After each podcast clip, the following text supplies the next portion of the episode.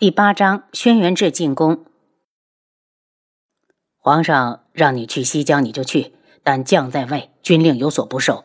轩辕志沉着冷静，就算他再讨厌这个皇兄，也不能拿天穹的江山开玩笑。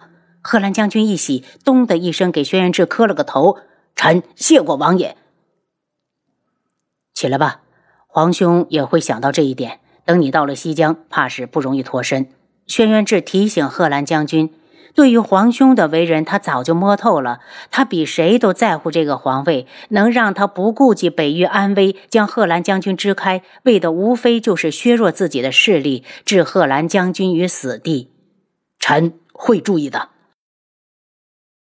贺兰将军走后，轩辕志叫来七杀：“你让七绝他们分出两人去保护贺兰将军，若是实在脱不开身，就让他留在西疆。”七杀抬头。王爷，那北域那边怎么办？天穹的江山，我会去守。轩辕志说的有些沉重。他目前的情况，就算去了战场，也无法出战，甚至还会动摇军心。七杀面露犹豫，就听轩辕志不悦的催促：“回去。”是。七杀闪身出去。七杀再进来时道：“王爷，皇宫来人说了，说皇上请您入宫。”轩辕志神情没变，被叫。皇宫内，轩辕志坐在轮椅上，淡淡的开口：“请皇兄恕罪，臣弟身子不便，不能给皇兄行礼。”十四皇帝都是自家兄弟，没有那么多礼数。倒是你的双腿可有起色？皇上轩辕笑说的亲切，眼神却很冷漠。轩辕志仿佛没有看到他眼中的冰冷，老神在在的道。多谢皇兄关心，臣弟还是老样子。轩辕笑眼中划过一抹得意，却被他很好的掩饰过去。十四弟可曾听说过北域苍隼国已经与我们天穹国开战？臣弟现在只是一介闲散王爷，每日饮饮茶，下下棋，其他的事情都不是臣弟关心的。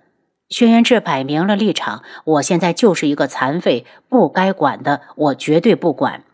轩辕笑脸色一僵，也不好发怒。毕竟轩辕志能有今天，他功不可没。若不是他和敌国串通一气，共同下杀手，他武功盖世、威名远播的十四皇帝，怕是此时还骑在他的头上耀武扬威呢。想到这里，心情瞬间的好转，大度的不想和一个残废一般见识。十四皇帝，是朕疏忽了，忘了你现在已经是个废。物。他今天把轩辕志叫来，就是想要羞辱他的。轩辕志冷冷的坐着，仿佛千年的古井，目色无波，眼前却闪过楚清瑶的影子。那个女人说能医好他的腿，他莫名的相信。难得有机会让皇兄如此的跳梁小丑一般的得意忘形，他正好也可以欣赏一下一国之君的丑陋面目。轩辕笑，我轩辕志不是废物，我一定会重新站起来的。若十四皇帝的腿没有中毒，就能替皇兄征战沙场，苍隼国也不敢在这个时候出兵。天知道轩辕宪做出悲伤的样子有多难。就算北域战事吃紧，打了败仗，他也不相信一个偌大的天穹国会没了替他冲锋陷阵、斩杀外敌的良将。见轩辕志不说话，轩辕笑顿觉无趣，可他又不想这么的放过轩辕志，对着旁边的太监招手：“你马上通知众位大臣，就说智王进宫了，要与大家商议北域的战事。”说完，还不忘讥笑的看上轩辕志：“就算你是曾经的战神，又怎样？如今只是个废物，我看你在众臣面前有何资格说话？”轩辕志的眸子深邃的如同不见底的寒潭，仿佛没有看见皇上眼中的讽刺和嘲弄，不紧不慢的将轮椅向前推了一步。既然皇兄要商议朝政，那臣弟告退。皇上一愣，如何肯放过这个机会？马上阻拦：十四皇帝，怎么说你也曾经是我们天穹国的守护神，这样的场合，你说什么都应该留下来，跟着出谋划策。难得皇上还记得我的功劳，皇兄有心了。轩辕志幽冷的目光与皇上对视着，有些事皇上知，我知，群臣却不知。皇上内心大惊，故意一拍玉案：“轩辕志，你在胡说什么？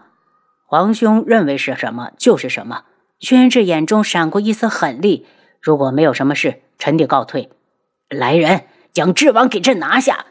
被人威胁，让轩辕笑觉得没有面子，立刻的恼羞成怒。殿外跑进了一队侍卫，却在离轩辕志一丈的地方停下来，要他们对天穹国的守护神动手。他们表示不敢。没用的东西，还愣着干什么？把轩辕志给朕拿下！轩辕笑抄起桌上的砚台，对着一名侍卫砸过去。轩辕志伸手将侍卫拉到一旁，不屑的道。就算皇兄要处置臣弟，总要有个拿得出手的理由来堵住悠悠众口。七杀上前一步，将轩辕志拦到身后，想动他主子，就要踩着他的尸体过去。气氛僵持着，一个要走，一个想要强留。轩辕笑却突然开了口：“轩辕志，你别以为朕不敢动你。若皇兄让我说出当日的实情，臣弟大可以留下。”轩辕志无畏地迎上他的目光，轩辕笑像泄了气的皮球一般，无力地靠在龙椅上，挥挥手：“七杀，推你主子回去。”楚清瑶让红檀给找了几本医书，整日窝在房间里看的有些倦了，刚要小睡，红檀就从外面跑进来：“王妃，王爷来了。”他来干什么？楚清瑶翻身坐起来，解毒的药可是给他了。王妃。